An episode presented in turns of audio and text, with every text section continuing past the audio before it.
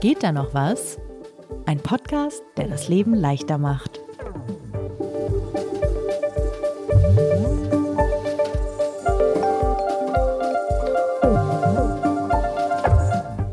Lisa, weißt du eigentlich, wie viel du jeden Monat für Restaurantbesuche ausgibst? Nee, also es ist sehr variabel bei mir, weil ich mal sehr viel in Restaurants gehe und mal weniger. Aber nee, ich habe keinen Überblick darüber, wie viel das ungefähr im Monat ist. Ich kann ja stolz berichten, dass ich zumindest eine grobe Ahnung habe, weil ich nämlich eine Excel-Tabelle pflege, in der ich jeden Monat meine Einnahmen und Ausgaben eintrage, ein sogenanntes Haushaltsbuch. Das mache ich jetzt schon seit ein paar Jahren und neulich dachte ich mir, Geht da eigentlich noch was beim Thema private Buchhaltung? Kann man das nicht irgendwie noch schlauer anstellen? Und da habe ich gedacht, wie gut, dass wir diesen Podcast haben. Das kann man grundsätzlich sagen, dass es gut ist, dass wir diesen Podcast haben.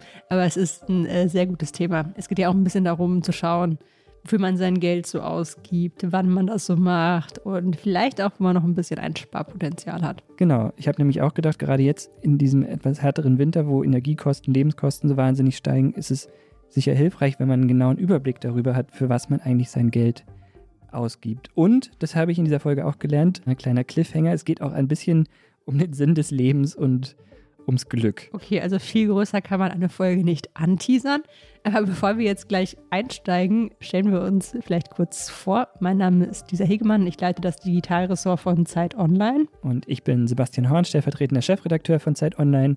Und ihr hört hier wie alle zwei Wochen immer montags Geht da noch was? Unseren sympathischen Optimierungspodcast. Der Podcast, in dem wir uns die kleinen und großen Nervigkeiten, Problemchen des Alltags vornehmen und sie ein bisschen optimieren versuchen. Ob das mit regelmäßiger Laufen ist oder bessere Geschenke schenken oder dann natürlich langweilige Aufgaben mit etwas mehr Werf erledigen. Und jetzt eben auch mal um private Buchhaltung. Genau. Und weil wir uns über Post immer freuen, nenne ich auch nochmal am Anfang unsere E-Mail-Adresse. Geht da noch was? Zeit.de. Besonders bei dieser Folge wieder wichtig, wenn ihr Tipps, Tricks, überhaupt irgendwas habt, was man dringend beachten sollte, wenn ihr das total gehackt habt, das Thema private Buchhaltung. Lasst uns davon wissen. Wir interessieren uns dafür, wie es andere Leute machen, wie es vielleicht noch ein Stück besser geht.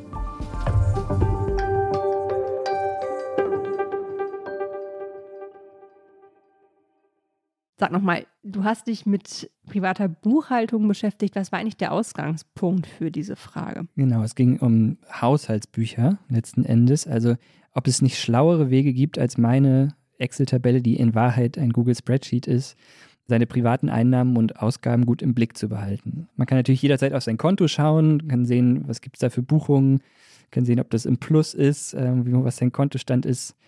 Aber um das wirklich besser zu verstehen und ein bisschen langfristiger zu betrachten, glaube ich, braucht man eben ein Haushaltsbuch und ein bisschen, ja, einen etwas genaueren Überblick. Und warum ist es eigentlich für dich so wichtig, sich mit deinen privaten Finanzen zu beschäftigen. Also ganz blöd gefragt, was bringt dir das? Ja, ich habe natürlich, um etwas weiter auszuholen, auch für diese Folge wieder äh, Rat geholt und möchte auch gleich die Expertin dieser Folge vorstellen. Ich habe mit Hava Missimi gesprochen. Hava ist äh, Geschäftsführerin einer Finanzberatungsfirma Y Finance, heißt sie. Ist Autorin eines Finanznewsletters bei der NZZ. Sie ist Bloggerin, sie ist Buchautorin, kennt sich einfach wahnsinnig gut aus mit diesem ganzen Thema private Finanzen. Und meine allererste Frage an Sie war natürlich auch, warum sollte ich mich eigentlich damit genauer beschäftigen? Also es gibt ja quasi so Schritte von Finanzplanung. Und wenn ich halt irgendwas aus meinem Geld machen will, dann muss ich ja erstmal wissen, was kommt rein, was geht raus, dass ich halt wie ein gutes Unternehmen vernünftig irgendwie wirtschaften kann und weiß, wie meine finanzielle Situation aussieht. Sonst hat man oft auch psychologisch gesehen irgendwie Hindernisse, sich um das Thema zu kümmern, weil man sagt, oh, bloß kein Blick aufs Konto, so ein schlechtes Gefühl auch so ein bisschen. Und man entdeckt vielleicht auch nicht Sparpotenziale, also wo man sich irgendwie optimieren kann, sage ich mal, Geld sparen kann, weil wir arbeiten ja alle für unser Geld auch hart und wo man sagen kann, hey, da kann ich irgendwie was besser machen. Und ich glaube, Punkt 3 ist auch so ein bisschen mittlerweile, dass man einfach bewusst konsumiert, also sprich, sich wirklich Gedanken macht, wofür gebe ich mein Geld aus, wo geht der Großteil hin? Ist das auch mit meinen Werten vereinbar, was ich da ausgebe? Also sprich, äh, konsumiere ich irgendwie die ganze Zeit Fast Fashion und eigentlich will ich nachhaltiger leben, dass man sich da so ein bisschen auch hinterfragt, glaube ich. Wie geht dir das eigentlich mit dem Thema? Hast du einen ganz guten Überblick? Wir haben jetzt ja schon festgestellt, dass du nicht weißt, wie viel du genau für Restaurantbesuche ausgibst, aber hast du das sonst gut im Blick? Ja, schon. Also ich habe auch eine Excel-Tabelle, oder in meinem Fall ein Numbers Sheet und da trage ich ein meine fixen Kosten. Also da geht sowas rein wie Miete oder natürlich der ETF-Sparplan, den ich in Folge 3 irgendwann mal angelegt habe. Habe ich auch seitdem, ja. Dann gibt es eine Spalte mit Kosten, die regelmäßig kommen, aber nicht monatlich. Also sprich sowas wie GEZ, das zahle ich alle drei Monate oder weiß ich nicht, was sonst noch so für Sachen kommt, Versicherungen und so. Dann gibt es eine Spalte variable Kosten, da kommt alles andere rein. Also das interessiert mich auch gar nicht, ob das jetzt für Restaurantbesuche ist, für den Coffee to go, den ich natürlich nicht trinke, weil ich keinen Kaffee trinke. Aber das ist mir eigentlich egal. Und dann gibt es halt noch zwei Spalten mit fixen Einnahmen, also meinem Gehalt, das monatlich kommt und auch da wieder Sachen, die einmalig kommen. Also sowas zum Beispiel im Journalismus gibt es die Verwertungsgesellschaft Wort, bei der man einmal im Jahr eine Ausschüttung bekommt und oder zweimal, je nachdem. Aber das klingt so, als hättest du das eigentlich ganz gut im Griff, würde ich mal sagen. Ja, ich habe schon einen ganz guten Überblick. Also ich sehe auch tatsächlich monatlich, wie sich mein Konto entwickelt und das brauche ich auch. Wie ist es denn bei dir? Also bei mir ist die Excel-Tabelle in Wahrheit, hatte ich ja schon gesagt, ein Google-Spreadsheet, also das, dasselbe nur halt im Browser. Ich mache das immer so, dass ich mir meine Kontoumsätze, und zwar ausschließlich die Kontoumsätze aus meinem Online-Banking herunterlade. Da gibt es so eine Funktion, das nennt man dann CSV-Datei, also eine Textdatei, wo jede einzelne Buchung drinsteht. Die importiere ich in das Google-Spreadsheet und dann ist der Trick eigentlich, dass ich jede Ausgabe und jede Einnahme einer Kategorie zuordne und dann mir halt für jede Kategorie angucken kann, okay, wie viel habe ich denn jetzt ausgegeben für dieses oder jenes. So mache ich das im Moment und habe mir aber nie darüber Gedanken gemacht, ob das halt irgendwie auch besser geht, ob das überhaupt sinnvoll ist und was man daraus eigentlich so lernen könnte, außer ja, okay, diesen Monat habe ich keinen Verlust gemacht. So. Ja, ich muss sagen, für mich klingt das schon fortschrittlich. Ich gucke mir mal meine Umsätze an, die im Online-Banking stehen und rechne auf meinem Rechner aus, also mit dem Taschenrechner auf meinem Rechner. Und deswegen, du machst es immerhin schon mal automatisiert alles rein. Aber es klingt so, als hättest du trotzdem noch Verbesserungsbedarf. Also, was gibt es da für Möglichkeiten? Wie kann man es noch besser machen, als du es vielleicht jetzt schon Zumindest große Neugier, wie es auch anders gehen könnte. Und ich habe dann Havak als zweites Mal gefragt, was für Ansätze gibt es so grundsätzlich, auf welcher Plattform, mit welcher Technologie kann man sowas überhaupt machen, so ein Haushaltsbuch pflegen? Also ich glaube, es gibt verschiedene Möglichkeiten. Einmal so ganz alt, alt backen, würde ich mal sagen, oder Classic, dass man einfach die ganze Zeit seine Belege sammelt, sich am Ende des Monats hinsetzt und dann halt wirklich mal guckt, was habe ich diesen Monat ausgegeben und wirklich in so Cluster einteilt, vielleicht auch einfach aufschreibt irgendwie auf einem Notizbuch. Das ist so, glaube ich, mal der Klassiker, halt einfach wirklich aufzuschreiben. Dann kann man sich überlegen, wenn man halt ein bisschen vereinfachtes machen will, dass man alles mit der Karte versucht zu bezahlen und ein intelligentes Konto hat, was sozusagen auch schon so ein bisschen clustert und sagt, diese Ausgabe fällt in fixe Ausgaben, weil die immer wieder wiederholt herkommt. Und das war jetzt eine variable Ausgabe, weil das jetzt nicht ständig stattfindet und du irgendwo einkaufen warst sozusagen. Und dann wertet man das einfach am Ende des Monats aus, indem man sich das anguckt auf dem Handy, in der App, wo auch immer. Da gibt es, glaube ich, auch viele verschiedene Möglichkeiten mittlerweile, die ja auch kostenlos sind. Was ich auch gesehen habe, was interessant ist, ich glaube, es ist aber nicht für jedermann, das ist so ein bisschen ein TikTok-Trend. Ich weiß nicht, ob du das mitbekommen hast. Manche lassen sich tatsächlich in quasi kleinen Scheinen immer ihr Budget raus und es gibt solche Mappen, wo man dieses Geld reintun kann und beschriften kann und sagt 100 Euro tanken und dann quasi die nächste Mappe und legt dann wirklich den Schein da rein. Und am Ende des Monats gucken die halt, wie viel ist noch in diesen Geldportemonnaie-Mappen drin. Oder eben über Excel, dass man ganz klassisch dann halt summiert und so ein bisschen guckt, wenn man eine Mischung macht aus Barzahlen und Kartenzahlungen, dass man dann halt da in der Excel alles für sich zusammenbringt. Da gibt es sicher auch fancy Programme, die man dafür nutzen kann, aber ich glaube, eine Excel ist auch eine ganz gute Sache, um dann so ein bisschen vorzuplanen, wie du sagst, also im nächsten Schritt dann ins Budgetieren zu gehen. Also da waren jetzt eine ganze Menge Tipps dabei. Von relativ analog mit dem Notizbuch und Belegen sammeln bis hin zum intelligenten Konto und auch von der Form her, ob ich das jetzt in einer Tabelle mache und mir im Nachhinein aufschreibe oder mir vorher quasi ein Budget gebe. Fangen wir vielleicht an mit dem Notizbuch. Der Klassiker, ja. Der Klassiker. Damit habe ich auch mal angefangen übrigens, als ich noch jung war. Das habe ich nie gemacht. Ich stelle mir das so wahnsinnig romantisch und charmant vor, wenn du irgendwie so ein Buch hast, fast schon so wie ein Mönch, wo du dann. Naja, es war mehr Notwendigkeit. Das war so vor 20 Jahren, da gab es noch nicht so viele Apps, da gab es kaum Online-Banking. Genau, da musste man, da musste man das noch so machen. Da hatte ich tatsächlich so ein kleines Heft in dem ich dann immer meine Ausgaben eingetragen hat. Und man hat ja auch noch alles mit Bargeld bezahlt. Ja, und aus Datenschutzsicht ist das natürlich das absolut Beste. Wenn du das Buch dann irgendwie gut wegschließt, dann kommt niemand an deine privaten Finanzen. Deinen privaten Tresor, genau. Ja, also das wäre mir auch zu offlineig, würde ich auch sagen, genau. Die zweite Möglichkeit, die Haber dann am Ende erwähnt, ist, ist natürlich die gute alte Excel-Tabelle. Darüber hatten wir jetzt auch schon gesprochen. Ich glaube, die hat Vorteile, wenn man so ein gewisses Händchen hat halt für Excel und für zumindest irgendwie sowas wie eine Summenformel oder mal einen Durchschnitt berechnen. Es gibt auch wirklich unzählige Vorlagen dafür, habe ich festgestellt. Also wenn man das googelt, gibt es eine Fülle an Vorlagen, die man benutzen kann. Und man muss halt nicht von null anfangen und sich sowas komplett selbst bauen. Und eigentlich reicht es auch, sich einmal die Summe da anzeigen zu lassen. Da geht man schön in den Reiter lässt sich die Summe anzeigen, da muss man nicht mal irgendwelche Formeln für kennen mittlerweile. Ich hätte ja auch mal Lust, geht da noch was Excel zu machen. Sebastian, das ist ein Deal. Das ist meine große Leidenschaft und Hobby. Ich erzähle es auch jedem, der es nicht hören will. Wenn wir richtig nerdig werden wollen, machen wir das nochmal. Aber es ist immerhin schon digitaler. Excel hat zumindest auch den Vorteil, muss ich sagen, genau, es ist digital und es hat den Vorteil, dass man eine gewisse Kontrolle darüber hat, wie das ganze Ding aufgebaut ist, strukturiert ist. Es hat genau den Grad der Komplexität, den man irgendwie selber haben möchte dafür. So. Man kann es theoretisch unendlich weiterführen, was mit Haushaltsbüchern so ein Ding ist, hat man irgendwann so tausend Haushaltsbücher nebeneinander stehen, das will ja auch keiner. So wird nur Speicherplatz auf irgendwelchen Rechnern gefressen. Genau, und was mich natürlich sehr interessiert hat, waren die Apps, die Hava Simini erwähnt hat. Denn das sind ja so die Sachen, mit denen ich mir zumindest vorstelle, dass es am einfachsten geht. Hast du dir die mal angeschaut? Ich habe da tatsächlich reingeguckt, weil das auch für mich eben komplett neu wäre. Davon hatte ich mir so ein bisschen irgendwie den bequemeren, schnelleren Weg erhofft. Es gibt ja zum einen mittlerweile Kontoanbieter, die sowas auch schon in ihren mobilen Apps mitliefern. Und dann gibt es aber auch Apps, die extra dafür gemacht sind. Die heißen dann so Money Control oder Moneyfy oder Money Manager oder Money Stats. Und der Ansatz, ich habe mir die alle dann mal angeschaut, ist bei allen halt recht ähnlich. Man gibt halt seine Ausgaben ein, zum Beispiel wenn man den Coffee to go kauft und weist sie in dem Moment dann der Kategorie zu. Und auf der Einnahmenseite kann man dann halt Konto angeben, wie viel da drauf ist, was dafür Gehalt zum Beispiel reinkommt. Und dann helfen einem die Apps dabei auch zu sehen, ob man am Ende des Monats zum Beispiel mehr ausgegeben hat, als man eingenommen hat oder andersrum. Und gibt man das selbst ein oder? Genau, man gibt es selbst ein. Es gibt auch Apps, die kann man mit seinem Konto verbinden, wovor ich so aus äh, Datenschutzgründen so ein bisschen noch zurückschrecke, muss ich sagen. Also ja, kann ich verstehen, geht mir auch so. Da würde ich einem App-Anbieter, den ich bislang nicht kannte, halt weniger mit vertrauen. Muss dazu allerdings auch sagen, ich gebe meine Umsätze ja auch in ein Google Spreadsheet ein. Also ist auch ein wenig widersprüchlich vielleicht mein Verhalten.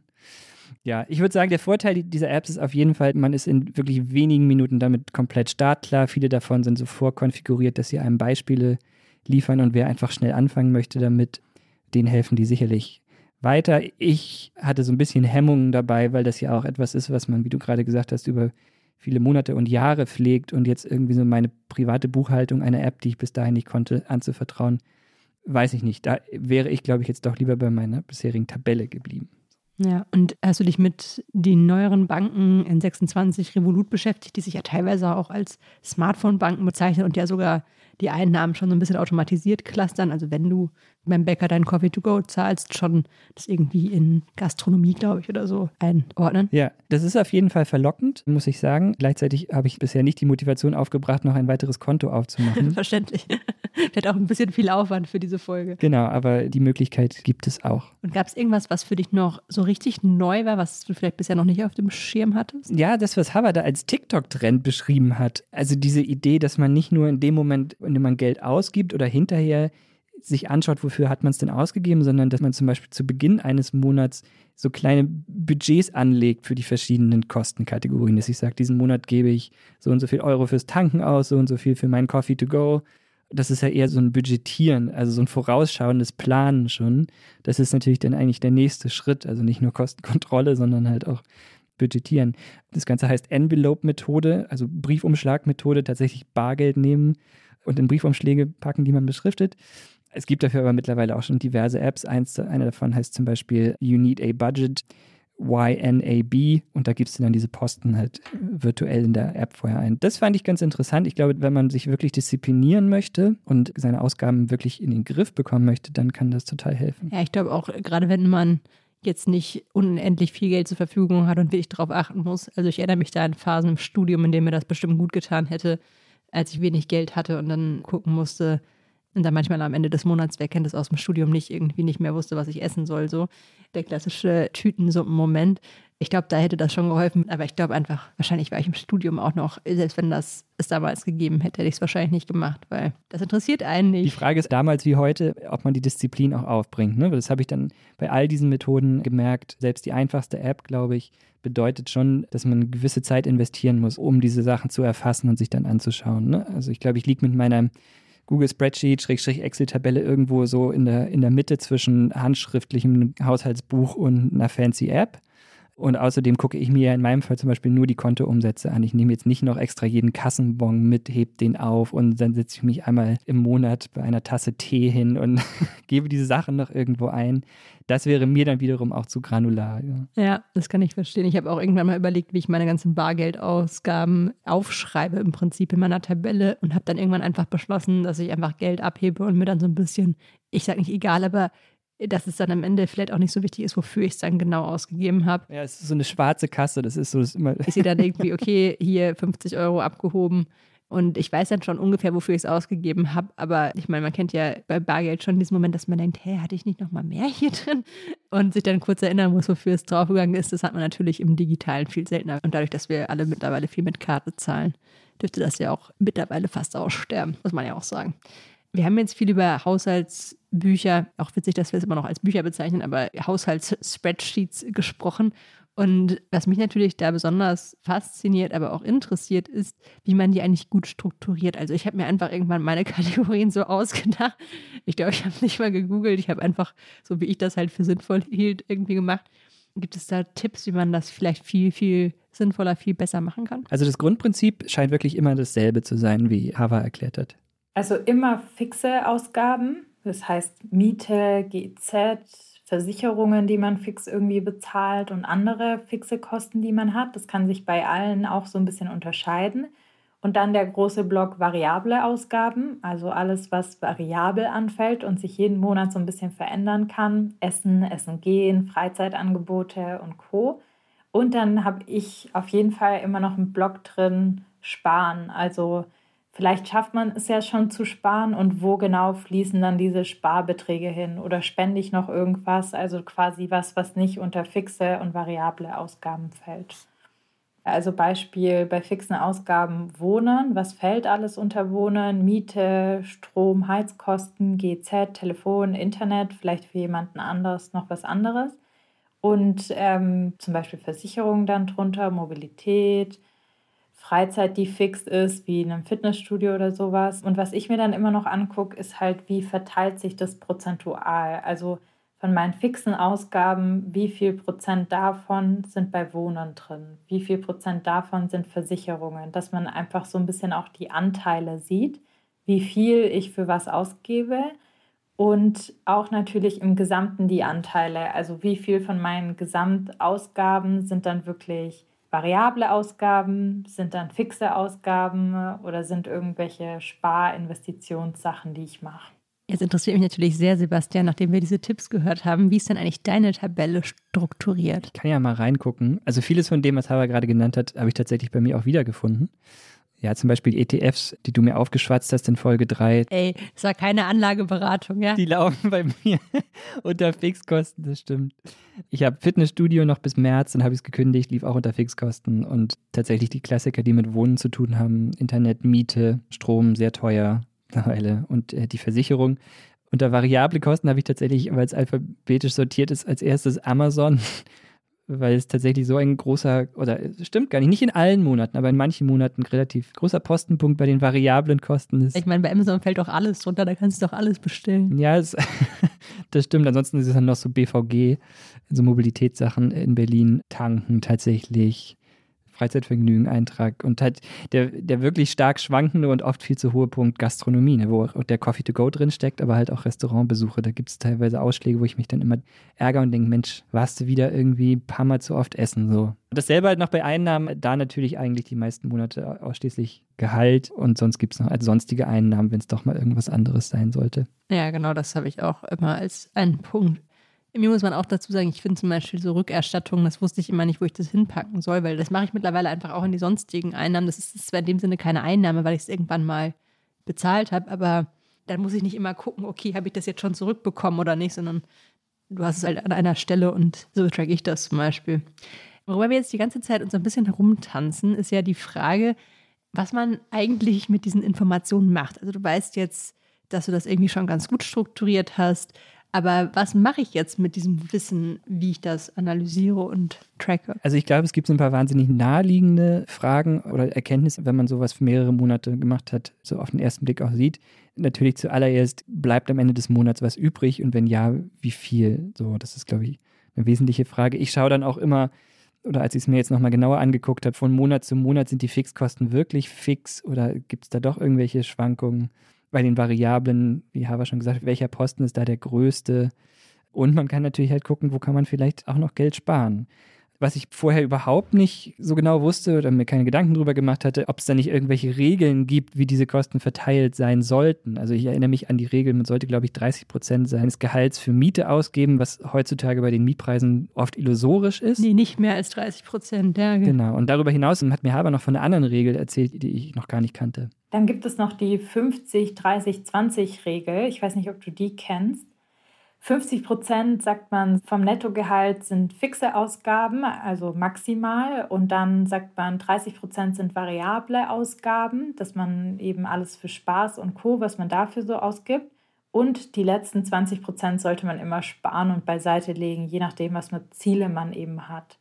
Ähm, Finde ich ganz interessant. Ich glaube, es ist ein ganz guter erster Anhaltspunkt, mit dem man starten kann, wenn man wirklich gar keine Ahnung hat, wie man sich so ein bisschen aufteilen soll. Aber wie gesagt, ich glaube, es ist für viele schwierig, diese 50 Prozent einzuhalten von den Fixkosten mittlerweile durch gestiegene Heizkosten, Gaspreise, Spritpreise und auch natürlich Mietpreise, die jetzt nicht runtergegangen sind, kommen da viele so ein bisschen drüber. Also die Regel kann ich noch gar nicht. Finde ich total interessant. Ich muss sagen, ich überlege gerade, ob das bei mir so aufgeteilt ist. Was mich allerdings sofort raushauen würde, sind, glaube ich, 20 Prozent sparen.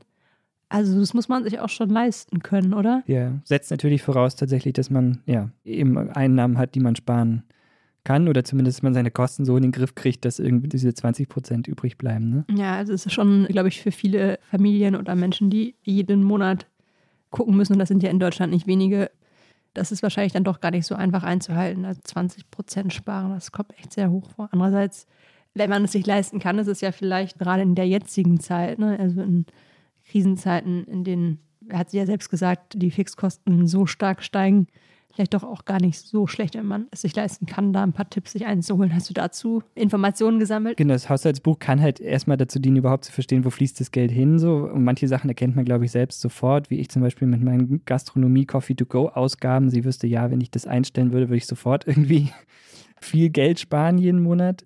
Aber was man sich besonders angucken sollte, das hat Haber nochmal zusammengefasst. Ja, also ich würde auf jeden Fall mal Versicherungen checken, vor allem Sachversicherungen wie eine Haftpflichtversicherung und eine Kfz-Versicherung, weil da verändern sich die Tarife auch jedes Jahr. Das heißt, man findet sicherlich einen günstigeren Tarif. Einfach im Kalender einmal irgendwie blocken, dass man diese Kündigungsfrist auch einhält und checken und dann hat man das irgendwie an einem Tag erledigt. Es gibt mittlerweile ja auch so Wechselservices, die man nutzen kann dass es automatisiert auch läuft. Das würde ich auf jeden Fall machen. Dann sind so Sachen, glaube ich, wichtig, was kann ich substituieren? Also sprich, wie du sagst, wo ist vielleicht so ein Triggerpunkt, wo ich super viel Geld ausgebe, wie jetzt der Coffee to Go? Und wie kann ich nicht auf diese Ausgabe verzichten, indem ich sie irgendwie mit was eintausche, was gleichwertig für mich ist? Also Beispiel, schaffe ich es vielleicht, mir den Kaffee zu Hause zu machen und fünf Minuten früher aufzustehen und mir meine Lieblingsmilch oder was auch immer mir an diesem Kaffee besonders gefällt, auch zu Hause sozusagen zusammen zu mixen und kaufe mir einen schönen Kaffeebecher oder so. Genauso, wenn ich irgendwie gerne äh, shoppen gehe, dann heißt es ja nicht, man soll auf alles verzichten, weil man soll ja auch im Hier und Jetzt irgendwie ein schönes Leben führen, dass man sich Gedanken macht, hey, kann ich vielleicht manche Sachen auch Secondhand kaufen? Kann ich da vor Ort irgendwo gucken oder kann ich Plattformen nutzen oder kann ich Kleider tauschen mit jemandem, wenn ich irgendwie sehe, dass es mir super wichtig ist. Also das ist für jeden ja unterschiedlich, welche Ausgaben das sind, aber ich glaube, jeder hat so Ausgaben, wo er Alternativen suchen kann oder substituieren kann. Weißt du, welcher Punkt mich gerade sofort angesprochen hat? Sag. Versicherung. Ich habe so eine Versicherung von einem Jahr, habe ich festgestellt, dass ich noch eine Versicherung zahle. Und zwar seit ein paar Jahren. Die ich schon längst nicht mehr brauche. Also es war nicht viel, muss man dazu sagen. Das waren so 8, 9 Euro im Jahr. 800 Euro im Jahr? Ja, oh Gott, um Himmels Willen, 8, 9 Euro. 8, 9 Euro. ja, also unter 10 Euro okay. im Jahr. Aber es ist trotzdem, hat sich das über die Jahre ganz schön summiert, was man da an Geld gelassen hat. Und hätte ich das mal detaillierter aufgeführt, wäre es mir vielleicht mal aufgefallen. Ja, mein Beispiel für Substituieren wäre jetzt tatsächlich der Coffee to go. Ich gehe halt immer mit Kolleginnen und Kollegen so aus sozialen Gründen irgendwie Kaffee trinken wenn wir uns hier den kostenlosen Filterkaffee in der Redaktion gönnen würden, könnte ich halt viel sparen so. Und klar, dann ist langsam die Frage, zum Beispiel Streamingdienste bei mir auch noch so ein, einfach so ein Kostenpunkt, weil die, alle guten Serien sind ja auf irgendwie 15 verschiedene Plattformen mittlerweile verteilt so und dann wenn man damit sich strenger wäre und, weiß ich nicht, mal ein Buch liest. Oder auch mal kündigt und dann wieder einsteigt. Ich meine, man kann ja auch mal ein paar Monate nicht zahlen. Das wäre auch ein Einsparpotenzial, das ich bei mir sehen würde. Ja, genau. Insofern substituieren ist, glaube ich, ein ganz guter Tipp. Auf was möchte ich verzichten? Was ist mir wirklich wichtig? Und dann soll es ja auch noch Menschen geben, die vielleicht durch so ein Haushaltsbuch feststellen, dass sie tatsächlich immer einen Überschuss haben am Monatsende und den aber vielleicht bislang auf dem Konto haben liegen lassen. Gibt es ja auch, dass man sich dann fragt, okay, sollte ich das Geld nicht sinnvoller anlegen? Und wie geht das überhaupt in der heutigen Krisenzeit?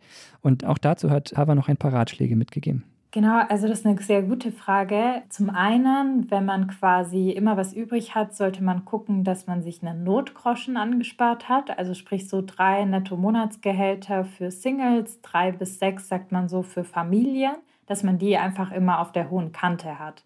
Alles, was darüber hinausgeht, würde ich jetzt insbesondere in der aktuellen Phase, weil halt die Inflation sehr, sehr hoch ist, nicht unbedingt nur auf dem Konto liegen lassen, weil es halt entwertet wird.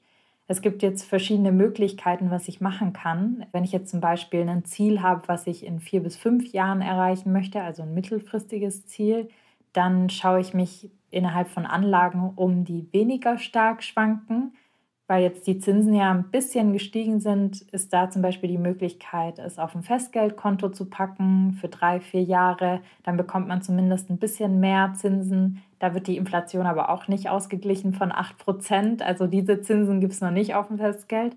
Und wenn man das Geld, sag ich mal, mindestens zehn Jahre nicht braucht und sagt, ich möchte das eigentlich für ein langfristiges Ziel wie Thema Altersvorsorge oder Ansparung für eine Immobilie oder sonst was, ich brauche das Geld jetzt erstmal die nächsten zehn Jahre nicht, dann würde ich mir auf jeden Fall Gedanken machen, wie ich das investieren kann, beispielsweise an der Börse. Es gibt ja verschiedene Möglichkeiten, die man dann machen kann.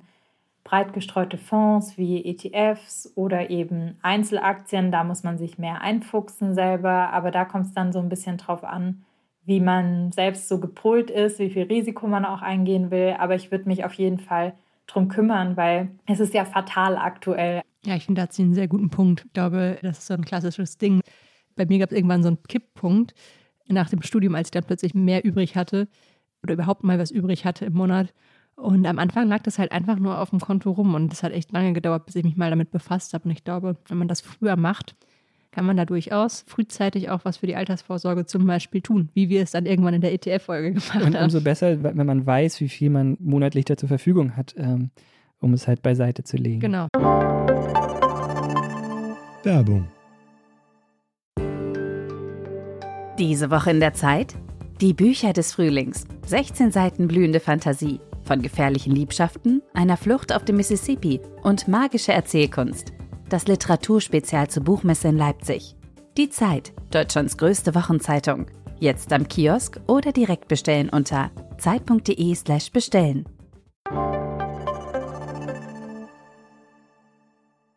Sebastian, kommen wir zum Fazit. Mich interessiert natürlich noch eine Sache vorweg, die 50-30-20-Regel. Darauf sind wir jetzt nicht mehr eingegangen. Wie sieht die denn bei dir aus? Also ich habe mal geschaut und es schwankt tatsächlich von Monat zu Monat, ne? Also weil variable Kosten halt, sind halt variable Kosten, mal wahnsinnig viel Amazon Coffee to Go Streaming-Dienste und manchmal kriege ich es, glaube ich, ganz gut hin, so dass ich in dieses Muster falle. Und geht da noch was grundsätzlich beim Thema private Buchhaltung? Was nimmst du aus der Folge mit für dich? Es ist vielleicht so ein bisschen so ein widersprüchliches Fazit. Ich würde sagen, ich bleibe bei meinem jetzigen System. Ich habe mich da ganz gut bestätigt gefühlt, gesehen, dass ich meine Excel-Tabelle, dass die für mich funktioniert, dass man das aufteilt in Fixkosten, variable Kosten.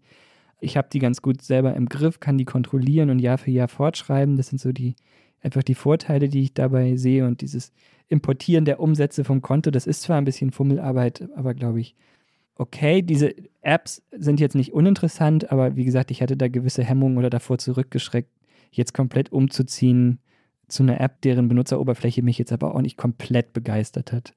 Ich könnte jetzt mit höherer Zeitinvestition, habe ich festgestellt, natürlich noch granularer werden und wirklich jeden Kassenbon mitnehmen und mich hinsetzen und das abtippen und eingeben.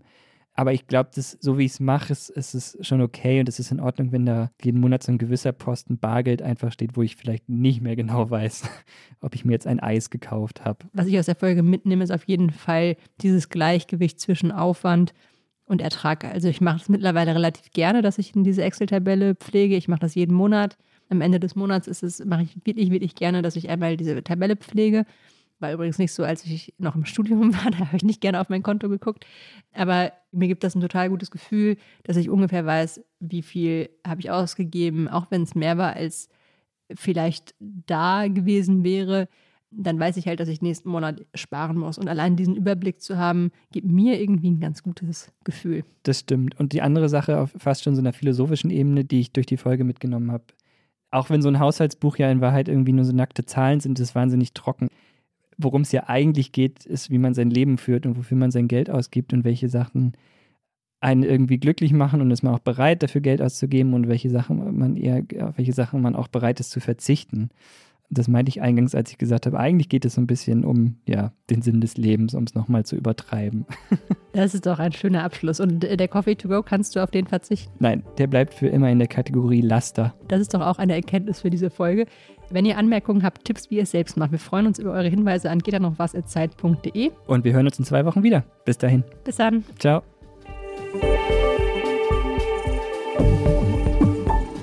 Geht da noch was? Ist ein Podcast von Zeit Online, produziert von Pool Artists.